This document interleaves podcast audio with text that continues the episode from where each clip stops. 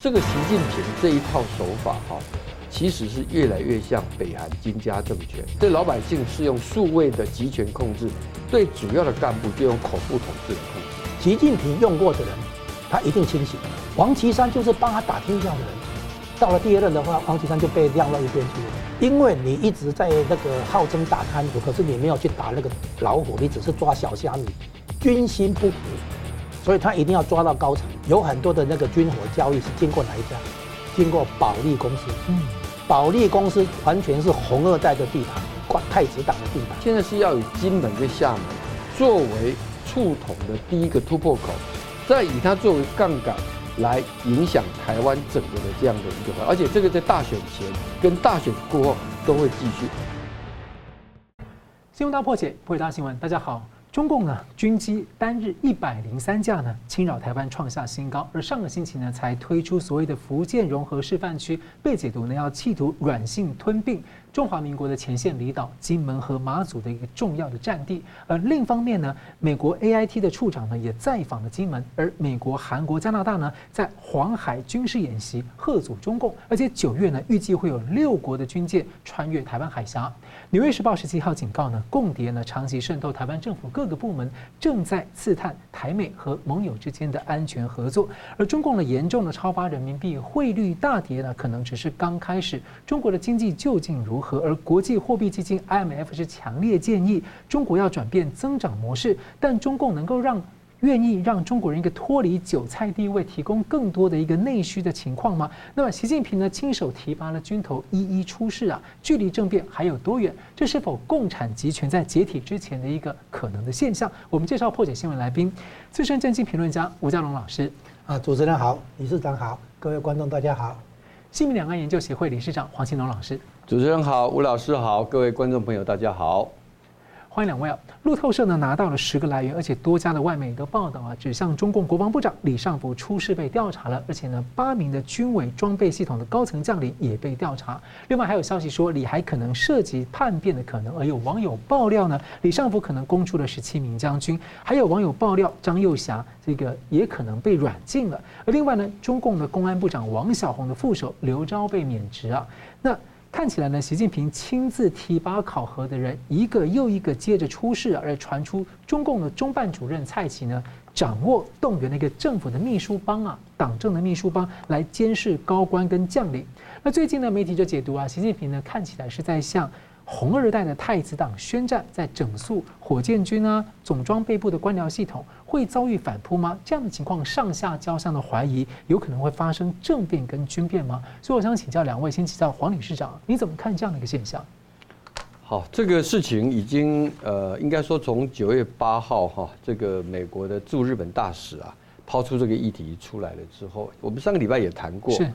呃，本来啊，这个就好像有一些专家他们认为哈，一个国防部长啊，大概也不是外交部长，他也不是发言人啊，这个一段时间没有露面啊，其实不是很奇怪的事情啊。那么的确，大家本来也这样想，可是可是你一想到秦刚的例子，嗯啊，大家知道秦刚突然间消失了以后啊，那么当时中国外交部发言人被外媒询问说这个外长的这个呃去向。呃，他说这个事情我没有可以补充的消息。结果现在外媒记者同样去问中国外交部的记者的发言人，也是这样的回答啊，就增加了大家很多的一种猜疑啊。其实严格讲起来哈，这一切包括您刚刚所描述的很多的这些啊讯息啊，有一些是属于网友爆料，有些是属于啊，包括有些机构查证啊等等啊，我们。我跟各位呃观众朋友讲，我们现在还没有办法百分之百核实这些情况啊。可是为什么我们在还没有办法核实之前呢，要把这些讯息很郑重、很重视的来看待？原因很简单，第一个是因为啊，你永远可能没有办法百分之百核实，因为中共的体制在习近平主政之下更加的晦暗不明，有很多该正常，比如说到现在为止，习近平不出席集团体的理由。还是没有对外说明，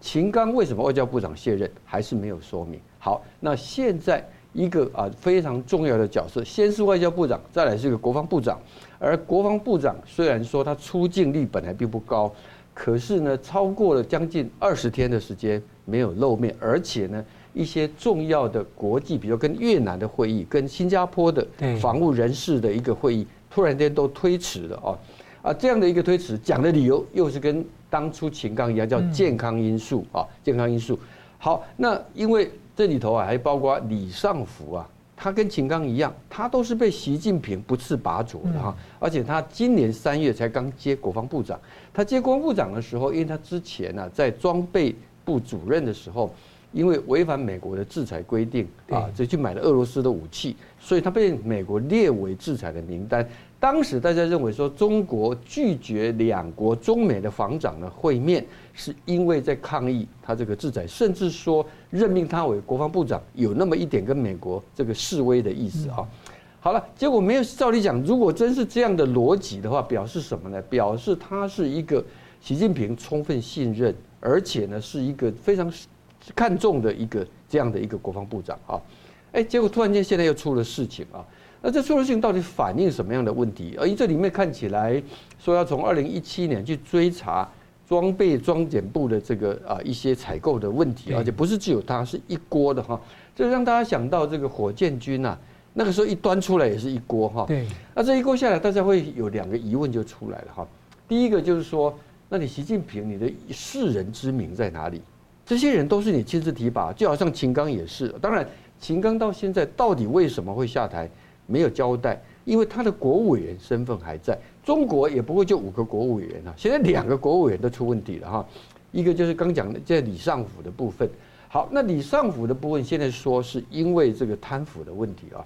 啊，那如果是贪腐的问题的话，那首先第一个，这个说是这是你你习近平非常念兹在兹的对干部对这个领呃这个领导人的一个啊这个这个操守的一个要求。那你在用他之前，难道没有核实吗？以中共对干部的检核啊，过去我们所知道的相当的残酷而这个仔细啊，为什么会没有？好，因此呢，大家很容易会联想说，是不是内部之间的斗争啊？这个内部的斗争有可能反习派，那么借着啊，对于你习的亲信的人呐，来啊下手啊，因为材料不反不予匮乏嘛，哈，都是在这个所谓的 insider 啊，在里面的人哈。借这个机会啊，我没办法斗你，我就用你最得力的外交部长、国防部长啊，这是一种看法。那如果用这个看法往下推，就表示说，认为习近平似乎权位不太稳当，尽管他二十大过后已经变成终身在职啊，这是一种看法。可是我有另外一种看法，我另外看法是认为说啊，这个习近平这一套手法哈，其实是越来越像北韩金家政权，嗯啊。金家政权啊，它是这样子啊，历它的历经三代，能够维持这个家天下，其中有一个很重要的原因是进行叫恐怖统治啊。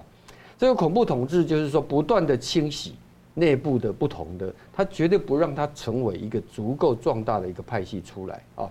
那么也从一个角度来说，今天习近平其实在中共党内严格讲，目前啊已经没有一个足够的。所谓的组织力量来对抗他，但是个别系统可能有啊，可能有。而习对习近平来讲，秦刚也好，李尚福也好，都是一个工具，都是一个棋子啊。这个棋子是我赋予你的什么角色，你就是什么角色。好，那今天就算就算是有人啊，不管是他有意的，还是中纪委，还是说政敌去揪出他们的这一些所谓的败行劣迹啊，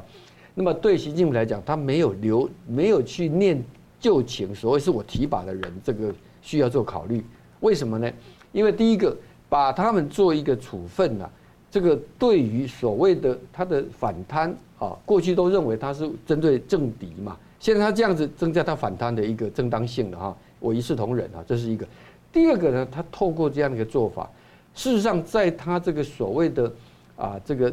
常委会清一色习家军的时代哈，反而更有必要。为什么更有必要呢？因为他必须让他，因为现在来讲，台面上的人已基本上没有反习的人了哈，所以呢，他必须让每一个在他的安排下的坐的每一个位置，随时都战战兢兢，随时都处于我刚讲的这样子的一个情况，而这样的情况才能够达到啊，过去啊，这个李鸿忠讲的那句话叫做“忠诚不绝对，绝对不忠诚”。他用这样的方式来树立。那你问说，习近平走这个路，那不是走到毛泽东、走到希特勒、走到史达林的路？讲的没有错。因为今天如果中国要经过几十年的这种啊这个内部的这个腐败啊，那么层层的积累之后，如果他要改进的话，正途应该是开放更多的监督，更加的透明，更加的这个包括说舆论可以给他有一个适度的平衡啊。可是他走的不是这样的，因为他不是要开放，他连司法独立都不承认，所以因此呢，他就只能反向回来，用更多的控制，对老百姓是用数位的集权控制，对主要的干部就用恐怖统治来控制。那这些很危险，就像俄罗斯演一遍给他看了，这个上下是交相怀疑，反而很危险。彼此。对，但是对习近平来讲，他可能认为普京控制的不够，哦，他可能认为是这样子。嗯，好，台湾问题我想请教这个吴老师怎么看呢？啊，第一个，习近平现在主要的风险，就是他有没有可能被政变或兵变啊？这是他最在意的一件事情。包括有人说他去南非的时候，房间里除了包下五百个人啊，两个大旅馆，房间里面的东西连窗帘都要换啊，不只是床垫。从中国整个搬去。哎，对，就是说习近平现在很在意个人安全。再来就是执政党，就是共产党的执政地位啊。所以呢，这个他一直在做维稳，在保党、保政权。好，现在看起来，这整个事情的源呃根源源头出在火箭军的泄密事件。火箭军的泄密事件就是去年十月那个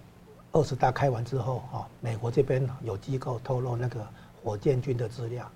那很明显那个是高层出去的，所以泄密要查。那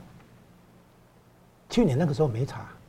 结果十十月以后没查，到最近的话，啊，那个终于来查那个火箭军，所以第一个查的是查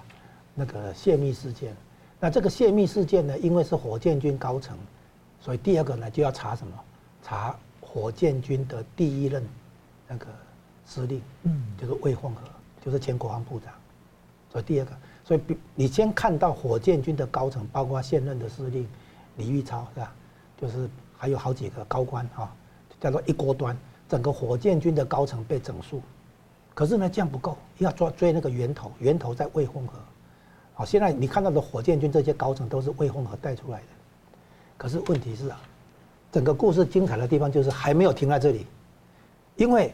火箭军的问题，所谓贪腐，它的源头在装备部，就是总装备发展部，因为火箭军买的灰弹啊，买的那些哈花。发射那个发射飞弹的车辆，一大堆的装备，那个才是真正那个有油水的地方。所以你要查魏凤和的那个问题，还得去查火箭军所买的装备，就是总装备部。所以他前一阵子讲这个倒查那个装备部的时候，从二零一七年十月开始，为什么？因为那次就是李尚福接的时候。嗯。那装备部的第一个司令呢是张又侠，张又侠把这个位置交给李尚李尚福。然后他去当军军委副主席，啊，那听说李尚福是用两百亿摆平了那个张又侠，买通，啊，才有那个国防部长的位置。两百亿人民币。对对对，两百亿人民币。所以查贪腐的时候，理论上是可以查张又侠。嗯。啊，但是呢，习近平决定啊，就做切割，就是说只查到李尚福，因为李尚福是张又侠的人，啊，然后有事情的话，小弟为大哥担待一下，这样子。就张又侠不查，所以才会画一个界限，就从二零一七年十月开始查，啊，所以装备部的部长也曾经那个时候是李尚福，啊，他从那边来当国防部长，那装备部的那个部分哈，才才是真正那个，哎，军方的预算啊，买什么装备哈，各种军事装备，包括武器在内，啊，其实都是这个装备部嘛，啊，所以这里有很多油水，你不可能说查贪腐，啊，因为军中的话买买官卖官，对不对？很多贪腐没有问题。但是呢，你不不可能不查装备，装备部，你查装备部的话，不可能不查张又侠跟李尚福，然后他做切割，为什么？因为习近平要保张又侠，你知道哈，如果是政变或兵变的话哈，那个关键人物是军委第一副主席，也就是张又侠，那张又侠呢，恰好那个根据那个传言哦，哎传那个什么。那个谣言不是谣言，就是那个推背图讲哈，有一军人身带弓，那个张幼侠的张就是有个弓嘛哈，是。这样。所以呢，你那个但问题是，张幼侠的父亲跟习近平的父亲是老战友的关系。哦，所以呢，这个张幼侠跟习近平之间呢，算是那个关系比较好，哥俩好啊，就是靠得住的。所以呢，如果习近平要预防兵变的话，担心他担心被兵变的话，他一定要抓好军委第一副主席这个位置，而且假定真的有兵变的话，将来出来接的人就是军委第一副主席，因为共产党是表面上叫党指挥枪，其实是枪指挥党，就是拿到枪的人当党主席，所以然后回过头来指挥枪是这样子来，所以其实是枪指挥党，啊，然后枪决定权力分配，权力的分配，呃，权力再去决定经济利益的分配，啊，好，所以呢，源头从查火箭军发现，不是把火箭军高层整个断掉而已，要查到它源头未缝合，查未缝合的话还不行，要查装备部。装备部一查的话，一定要查张幼霞跟李尚福，对不对？好，好，还没完。光查总装备部还不行，为什么？因为总装备部哦，它其实有很多事情不经过他这边，有很多的那个军火交易是经过哪一家？经过保利公司。嗯，保利公司完全是红二代的地盘，太子党的地盘，啊，所以你要查装备部的贪腐，就一定要查保利公司。好，这个是。诶，网络上哈那个前海军中校呃那个姚姚成提的哈，就是说要查保利公司。诶，这样逻辑讲起来是通了哈。就是你你的这个火箭军，因为源头是查火箭军，嗯，结果火查火箭军以后就要查未缝合，查未缝合以后就要查装备部，查装备部的话就要查张幼侠、李尚福。可是你习近平要保张幼侠，所以当然就切割，从李尚福开始查起，是这样来。好，那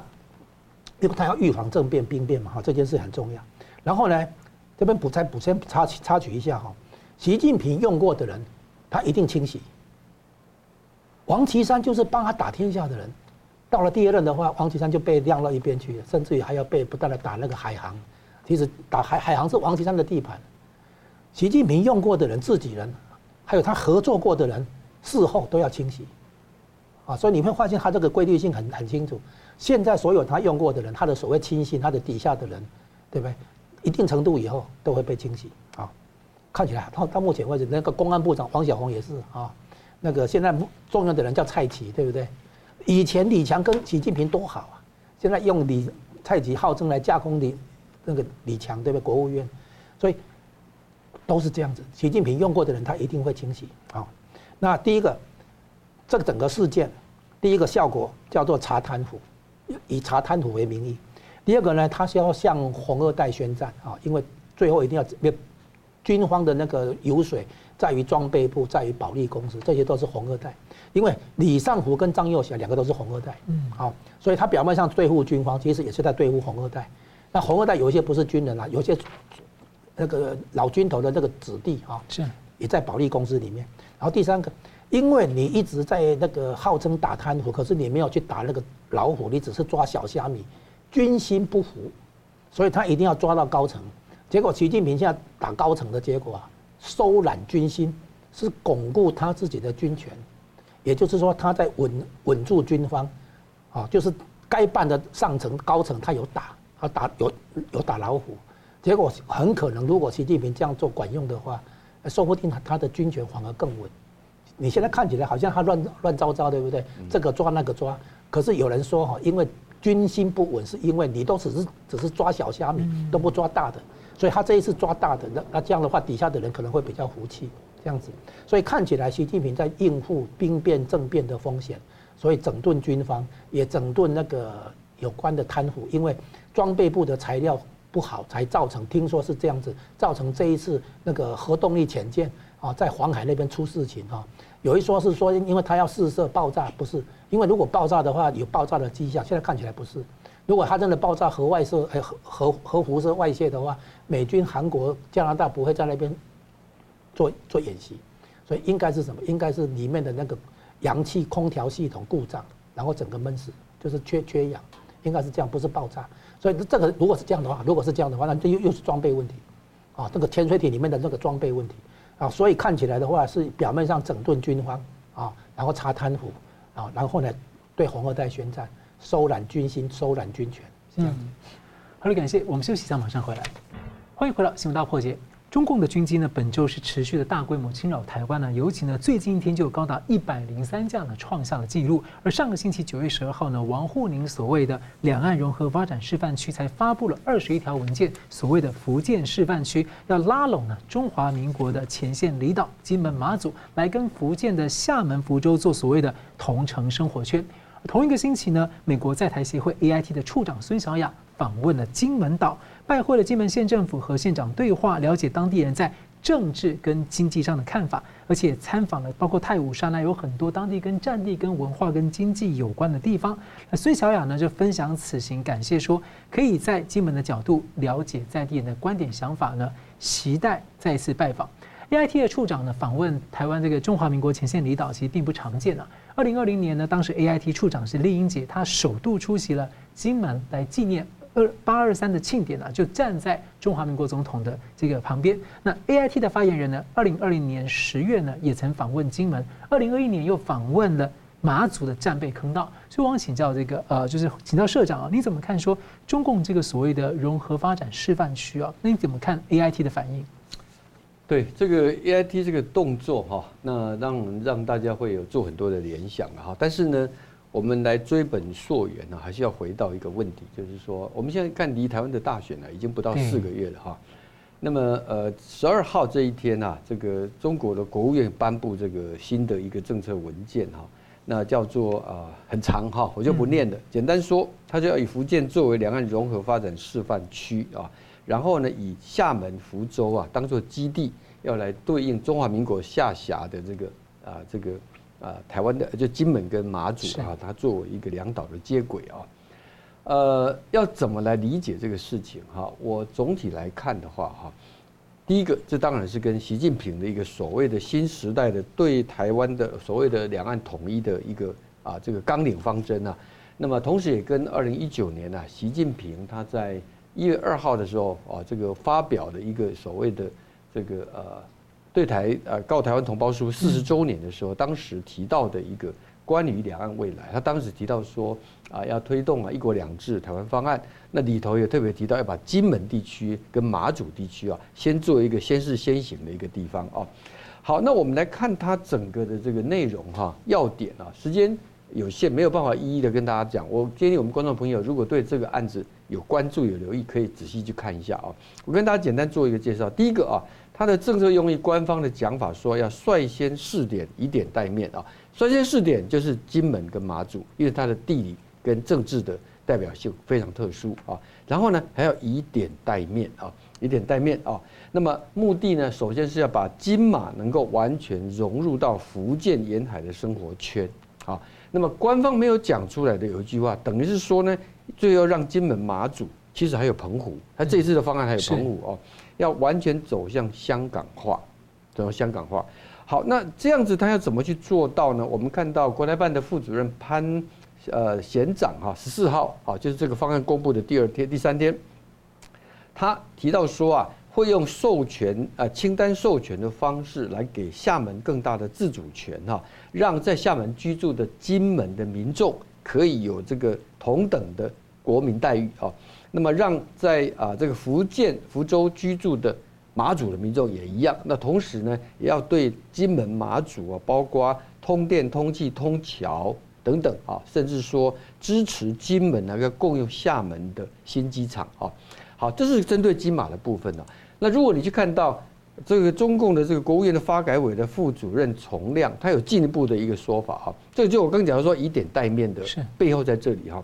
他说啊，因为福建每个县跟台湾的关系都非常的特殊而密切啊，所以大陆呢将发挥什么呢？底下几个重点，第一个是泉州、漳州、闽南语地区跟台胞主要祖籍地的优势，叫做建设世界闽南文化交流中心啊。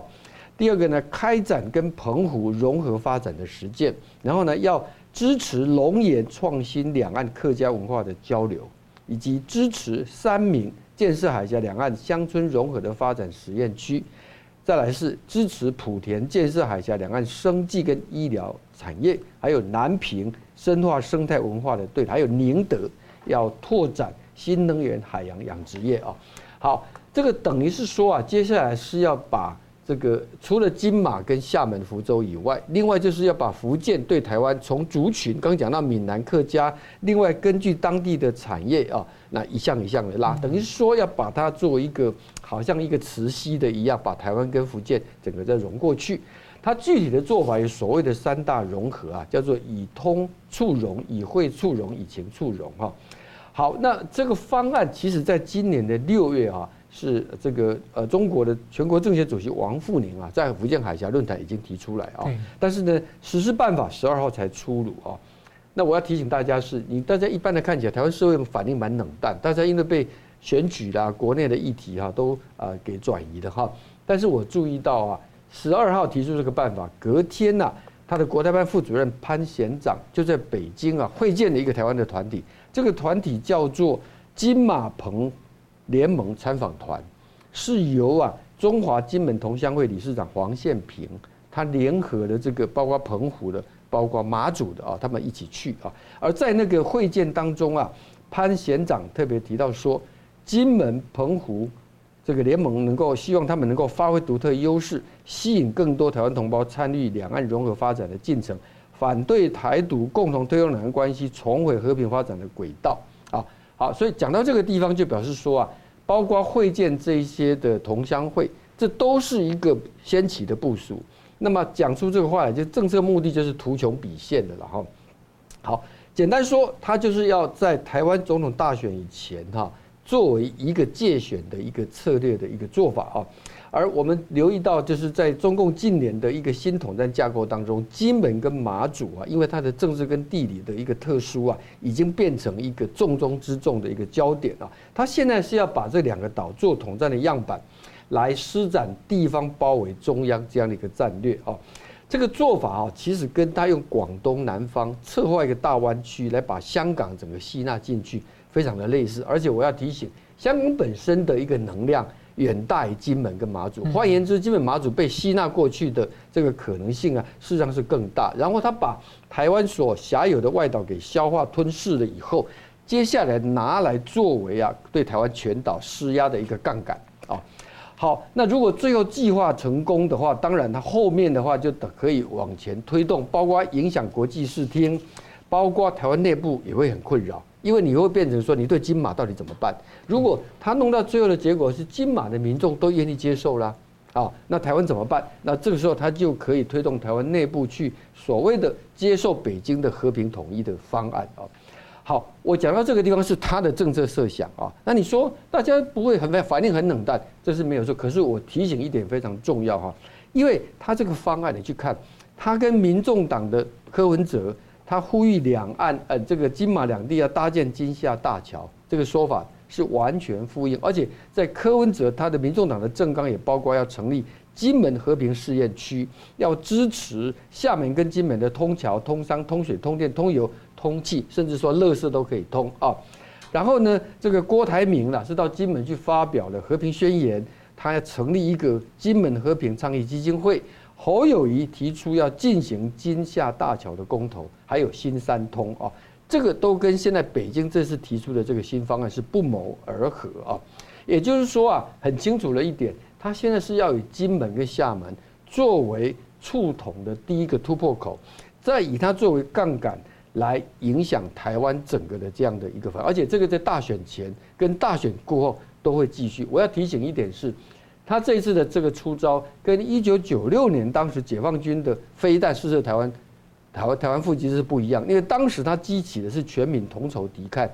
跟两千二零二零年香港反送中所带来的一种啊效果也是完全不一样，因为当时大家对中共出于厌恶跟反对，所以反而更。有强大的要保住台湾，他现在这个做法等于是表面上是消化金门马祖和平促统啊。那我可以预见，台湾不同的阵营就会有人讲说，哎，这个方案符合金门马祖人的意愿呢，而且可以换取两岸的长期和平哈。你绿营你反对，你就是为反对而反对，你反而把台湾推入到更加危险的乌克兰的一个处境啊。所以我要提醒一点，就是说，今天大家。看金门马祖，就他用这个所谓的两岸融合示范区哈，这一次的一个背后的一个统战的一个整个的策划跟这个啊这个图谋啊，可以说是既危险的，而且是非常非常的这种有阴谋的哈，大家要非常的注意。那国际有些观察家就把它拿来跟这个呃俄罗斯对待乌克兰乌东对乌东地区也非常的类似，当然乌东是它先有一个势力的渗透啊，所以这个大家要特别留意了。嗯，是感谢吴老师，你看。哎，他这个策略哦，这是一个策略，想要所谓两岸融合发展。我估计效果不会不会不大，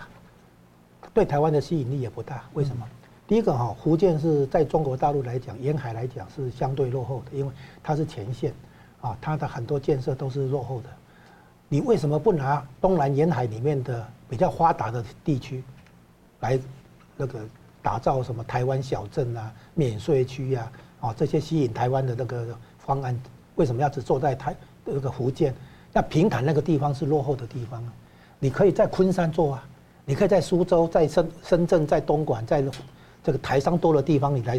设一些台湾小镇啊。那不可能，因为昆山跟东莞台商都走很多，不是一样啊？就是平潭根本没有台商嘛。你问，我说平潭本身闽北哈比闽南落后啊，厦门还比福州来的发达嘛啊。所以你现在看看，你福建原本是因为前线的关系占啊那个，所以呢，它很多发展是落后的。那福建有一阵子是排排在后面的三分之一，最近福建稍微有有好一点了哈，但是福建相比于南边的广东，广东是经济第一大省嘛哈，相比于之前上面的浙江、江苏、上海来讲，福建都相对落后嘛。好，那你拿你要吸引台湾可以啊，你不必去拿那个福建当就是台湾的当面这里嘛。你可以拿那个沿海比较好的，第一个这是第一个，第二个呢，之前已经有推过一些两岸经济融合的一些计划跟方案了，不是这这个不是第一次了，坦白讲，过去几次呢也没什么效果。这第一个，第二个，你希望跟台湾那个友善融合，可是你整天军机绕台湾的那个飞航情报局入侵，对不对？你整天对台在福建部署一千颗以上的飞弹，对台湾构成。武力威胁，然后你说你要拿这个来吸引台湾人的向心力，矛盾呐、啊。你一方面在福建那边不做军事部署，对不对？你然后呢，会大家都知道嘛，福建那边有很多飞弹是啊，就针对台湾的嘛。然后你现在要说到跟台湾融合发展，啊，这个都是有点一厢情愿。再来，从北京到台北那个高速铁路公路那个海底隧道的起点就是平潭，所以他拿平潭来做那个那个。论述的那个点哦，在平潭那边要营造一个什么台湾小镇什么的，哦，这个东西的话就是说一面来硬的，一面来软的，然后呢，你有没有可信度？你中共到现在讲的话能信吗？你你看看香港，香港原本就对中国大陆的那个饮水啦、那个能源供应的有依赖，香港对中香港不能没有办法切开中国大陆，你看看香港有没有因此这个就对中国大陆妥协？没有啊。香港人的抗争还是很很明显的。你将来说，如果你真的相信自由民主的话，你不会只是因为地理上的亲近，啊，就去导向那个，比如说金门马祖，因为跟厦门啊、跟福州啊、平潭有有连结，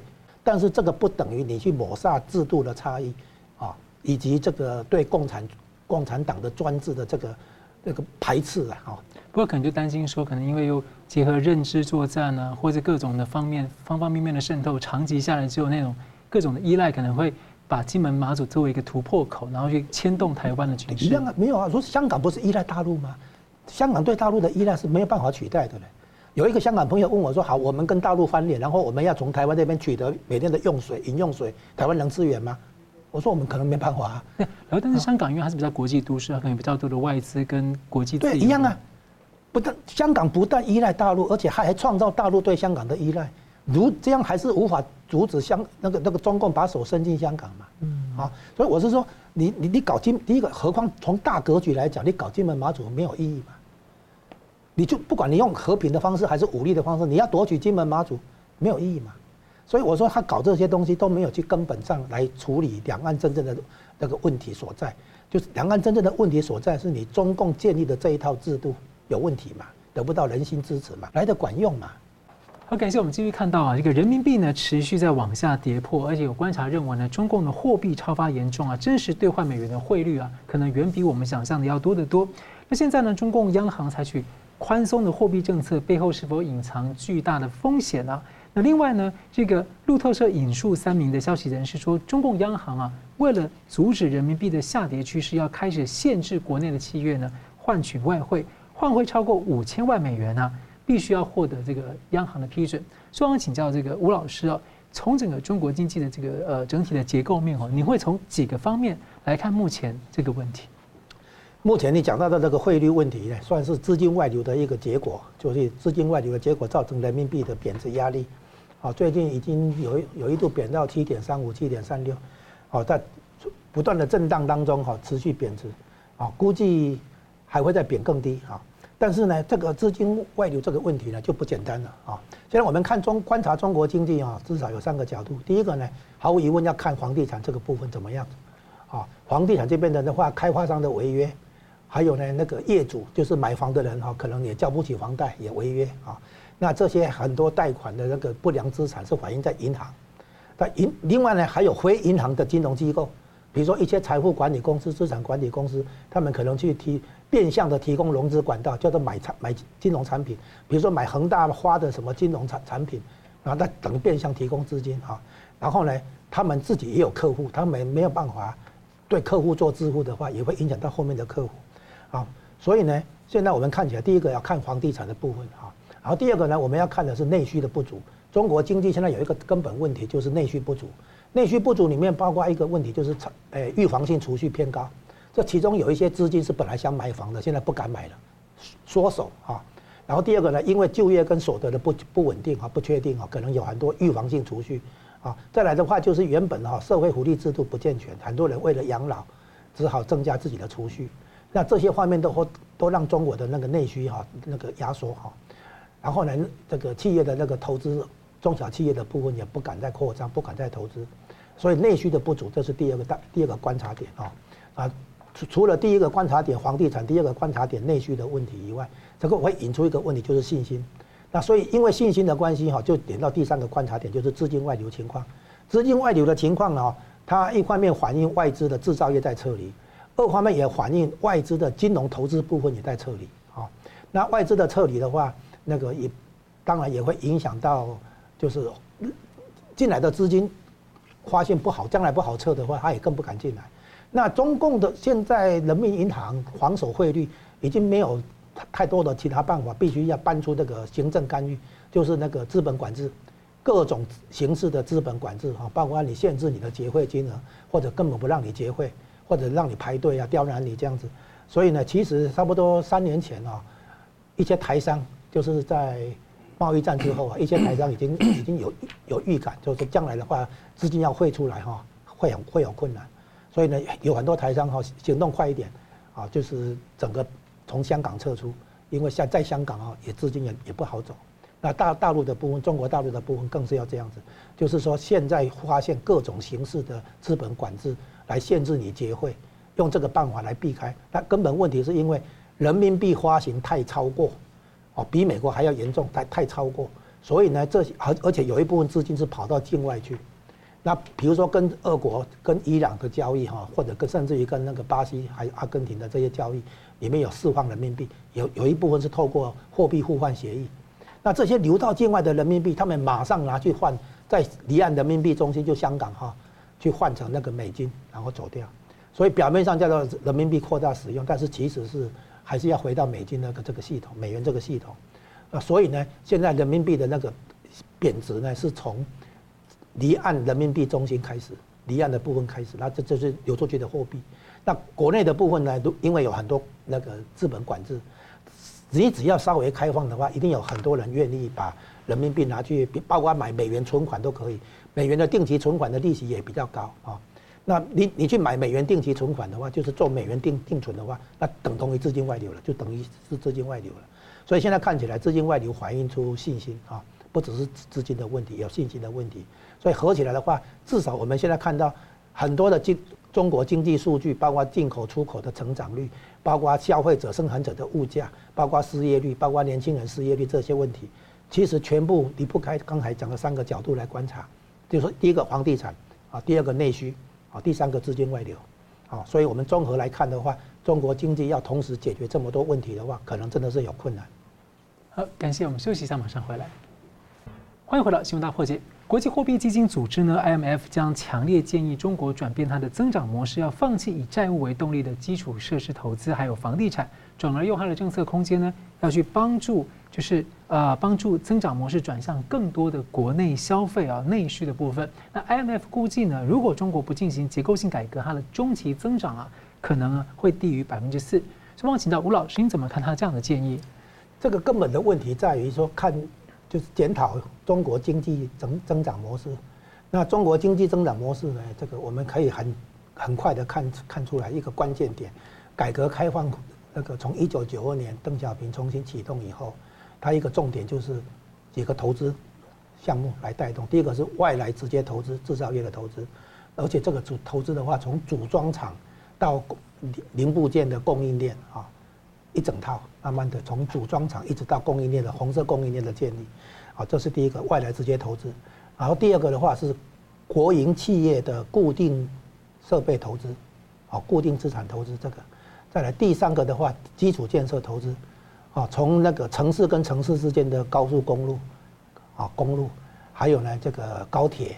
还有呢水坝、发电厂，啊，还有大城市里面的地下铁，啊，所有这些基础建设投资，还有一些西南像西南省份的话，一些崇山峻岭啊，架桥。开路这些基础建设投资，啊，然后第四个就是房地产投资，现在已已经发现这四项投资全部饱和，啊，而且全部已经没有办法了，有足够的经济效益，甚至于没有经济效益。然后你光是维维维持这些这个投资项目的那个运转，包括基础建设那个运转，你就要亏要拿出很多钱，都财政包袱，它是个财政包袱。所以意思就是说，中国经济如果不转换经济思维的话，接下来的经济成长会出问题。啊，就是说你原来依靠这些经济，哎，刚刚讲的那个几个投资项目，支撑了三十年的发展，你现在已经看出来，你再继继续搞这个已经没有用，饱和了嘛，房地产饱和嘛，对不对？基础建设也饱和嘛，啊，然后呢，固定投资也饱和，产能过剩嘛，啊，外来直接投资已经准备撤了嘛，啊，这边人工资过高，已经不是人没有人口红利了嘛。所以中国要做结构改变，才能够产生新的经济增长动能。这个结构改变一个重点就是社会福利制度要推出来，因为社会福利制度推出来以后，哈，包括退休养老这些，啊，那个能够让老百姓不用去增加那么多储蓄，有很多储蓄就因为是预防养是预防性的嘛，那就为了养老的关系，我必须要存一点钱，所以储蓄有很多原因，是因为社会福利制度不健全。逼着老老百姓要储蓄，储蓄的结果应付将来的那个消费需要这样子，所以中我们一般讲在 GDP 里面哈，像美国的话，消费占七成哎，台湾的话一六成六成五也都有，中国在中国大陆的话，消费的部分居然只占三十五 percent，百分之三十五左右，所以很偏低的。所以如果能够做结构性改变，提供社会福利制度，再来一个增加开始增加对人才的投资。呃，你刚刚我们刚刚讲的那个四个投资都是硬体的，都是那个设厂房、开店的这种投资。可是呢，现在接接下来的投资是要在既有的设备基础上提高生产力，提高劳动的生产力，所以应该要搞的是对人才的投资，包括医疗、教育、住房跟社会福利制度这样子。所以你这些结构性改变不做的话，你将来的这个经济增增长动能。但不管是社会福利，说您刚讲这些投资，不就是一向是共产党社会主义所承诺说要给人民带的？但后来就是他做不到。对啊，他现在应该要转换思维嘛，就是说经济思维要转换，包括经济官僚体系的那个对未来经济的展望跟策略性思考要转，要要开始改嘛。所以这为什么说，呃，财政部长叶伦来啊，商务部长来啊，其实都在接触中共的财经团队嘛。就接触接触习近平的那种经济思维嘛，看看你们懂不懂得要转做结构性改变，要为经济模式做换轨嘛，就是外来直接投资没了嘛，哈，现在然后呢那个固定投资没了嘛，对不对？基础建设投资也不行了嘛，房地产投资更不行了，就看起来更像是人的问题啊，就是说这个他们之前说要承诺要做的事情。就他们像举，比如说结构性贪腐这些问题，他如果不解决的话，他大概也弄不出钱。这是另外一个，这是一个另外一个问题，就是因为党外叫一党专政，党内的话定于一尊啊，独裁的结果。那权力的话不但贪腐，而且当然还会决定利益如何分配嘛，哈。所以将来的话一步一步会走到制度的问题。中国要重新思考经济模式，重新为中国经济找到新的动能。而这个动能，第一个在民间投资，第二个在对人才的投资，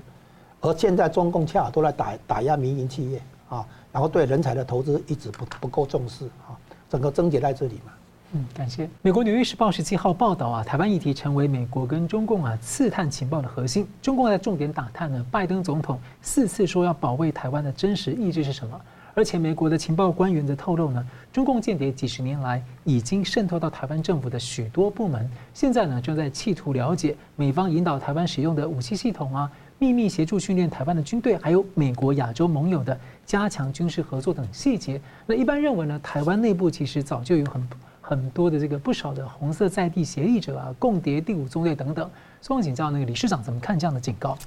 对《纽约时报》这篇报道哈，是我觉得是一个呃，也值得严肃看待的了哈。那但是呢，在谈说是不是台湾真的啊，这个所谓的政府部门呢，充斥着共谍哈？谈这个问题之前呢，我们要先了解一下，这背后其实主要还是一个美中之间哈，在过去几年呐，已经发生了很多次的有关情报跟间谍的这个事情啊。这个呃，CIA 的局长也承认啊，他们被。这个前几年呢，CIA 在中国的这个谍报网啊被破获啊，那中国现在呢也时不时就示威啊，他们又抓到哪一个什么美国的间谍啊？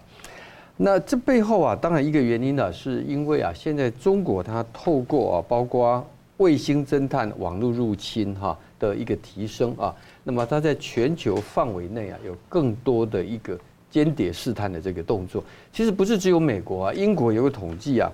二零一八年到现在为止啊，英国用来防备针对啊这个英国军情五处啊，针对中共的这个活动的调查啊，比二零一八年多了七倍。嗯，对吧？你可以想见啊，这个就是一个同等的哈。好，那回到《纽约时报》这个报道的重点啊，这个重点呢有一个非常重要的一个逻辑啊，怎么说呢？就是说大家知道哈，这个外界一直想要知道，习近平啊，到底你对所谓的统一台湾呐？是不是有制定时间表啊？我们记得美国很多的将领在国会作证，有提出不同的时间。有人讲二零二七，甚至最早我记得有一位还讲到二零二三啊。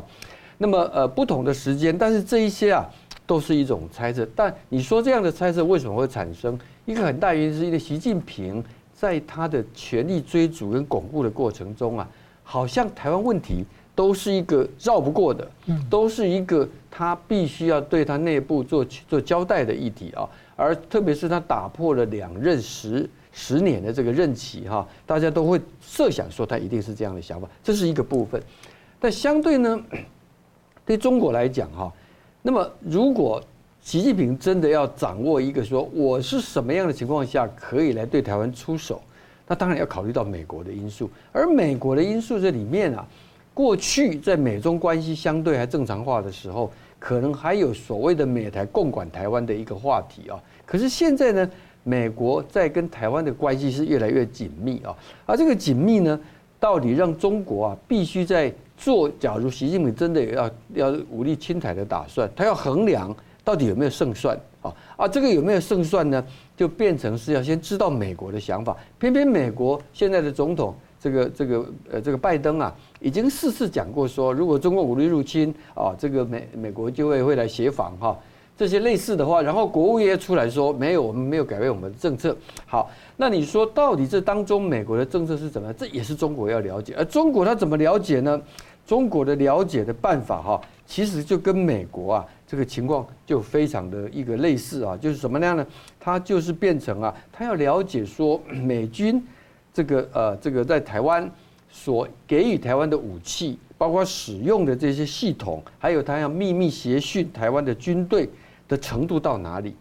啊，这会变成是用来判断美国会不会真正协防的一个依据之一。另外一点是，也会去想要去了解美国跟亚洲的盟友，这里面特别是日本，啊，那么之间的军事合作的加强，对于它攻台可能形成的一个状况。甚至于包括会监视哦美国各地的军事基地，比如说关岛，嗯，这个地方啊。那么另外呢，我们会看到的是，最近美日啊，他们把这个在在日本驻的美军呢往西南诸岛延伸。所以我相信过去一段时间呢，琉球附近的群岛会有更多中国的间谍行动哈。好，所以这些加总起来了之后，是因为美国的情报单位。在这个过程当中啊，那么发现到中方最近在加强有关，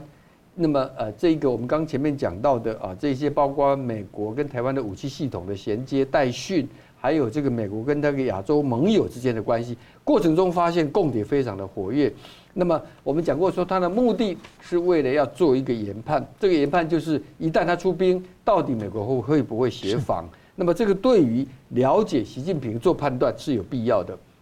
好，也因为这样这个过程中，居然就发现到说，台湾的政府各个体系原来已经有被共谍有非常多的一个渗透。好，那你讲到这个部分，你会讲到说会不会有点夸张啊？这一点里头有一个很重要一点是啊，大家有没有注意到，在过去几年哈破获的共谍案呢有多少啊？不分军种，而且有非常多，几乎都是一个模式哦，都是基本上已经退伍的军人。或者学长或者学弟，然后去找他在还在军中的学长或学弟，用这样的关系。那么这个很多事情都发生，不客气的讲，都是在二零零八到二零一六年，这个前总统马英九时代所谓两岸大交流那个那个阶段，台湾几乎不设防哈。那么现在那个当时这个一个一个拉出来，可是呢，也许原来就已经埋伏在台湾各个政府部门系统的共谍。他在民进党政府时代，因为有国安无法，他整个相对又比较低沉的一点啊，这个所谓隐匿的哈。但是这个隐匿不表示它不存在啊，尤其是我们现在相关的立法，就算做到共谍啊，好像也处罚不重，哎处罚不重。如果你把那个投资报酬率算一算呢，搞不好还有人觉得说无所谓哦。好，那这是一个部分。另外一点呢，也可以看到，是因为这几年台湾内部政治的这种尖锐的对立啊，那么尤其是在这个特别是包括军情部门啊，这个领域里头啊，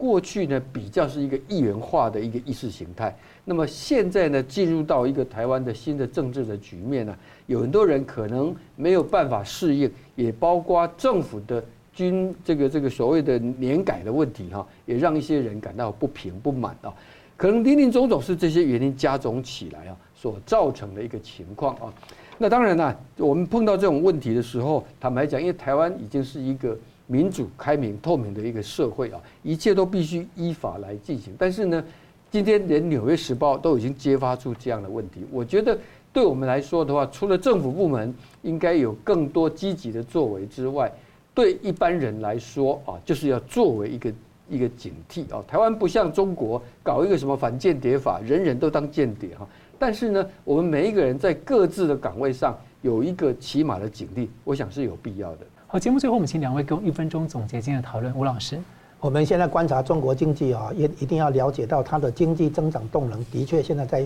全面熄火，必须找到新的动能。然后在在这个过程当中，我们也要注意到说，中共可能对台湾想要有一些比较软姿态，比较想要说促进所谓两岸融合发展。其实这些事情早就可以做，早就该做，不管。你现在是不是因为台湾总统要大选，所以我们现在看起来哈，还是得回到一个根本问题，就是中共本身的专制制度要不要改？你现在看香港绝对依赖中国大陆提供饮水啊、蔬菜啊、一些粮食啊这些，你看看香港有没有说那个对共产党就很服服帖帖？没有啊，香港人知道民主自由的东西跟这个制度跟中国大陆那些不一样。香港国安法一通过以后，香港人就就知道情况不对了。你看。那个反送中的那个大抗争的已经告诉你这一点，所以我们现在要了解的是，中共做一些表面上的对台湾有好像友好企图友好的姿态，那一方面他讲话没有可信度，二方面的话这些东西都是有一点枝微末节。真正的环节在于你透过制度改革、结构改革，让中国经济能够重新找到增长动能，那台商自然会回来啊。所以中共应该要看到根本问题，而不要在枝微末节上搞花样。黄理事长。好，这个李尚福的事情哈，当然拉开的是中国现在非常啊这个神秘的高层的哈之间的这个斗争啊。但是我还是要提醒我们的观众朋友，要严肃的关注到中共最近所对台湾搞的这个外岛的这个所谓的融合区的一个这个这个图谋啊。我刚前面的部分已经讲解了，但是我想再强调一点，因为呢，他这一些的所谓的消化金马作为杠杆，让金马。这个金，这个这个香港化，甚至于乌东化、乌克兰东部化哦的一个策略，它目的不是为了金马，它是为了台湾，它要来牵制台湾。这个时候呢，台湾如果下一任的总统的当选人也是呼应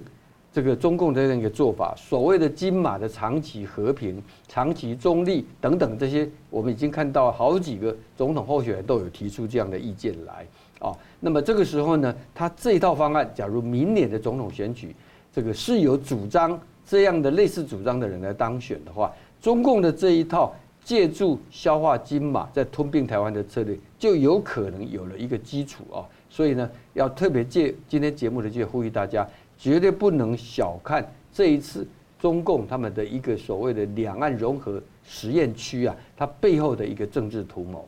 好，感谢两位来宾的分析，感谢观众朋友的参与。新闻大破解每周一、三、五再见。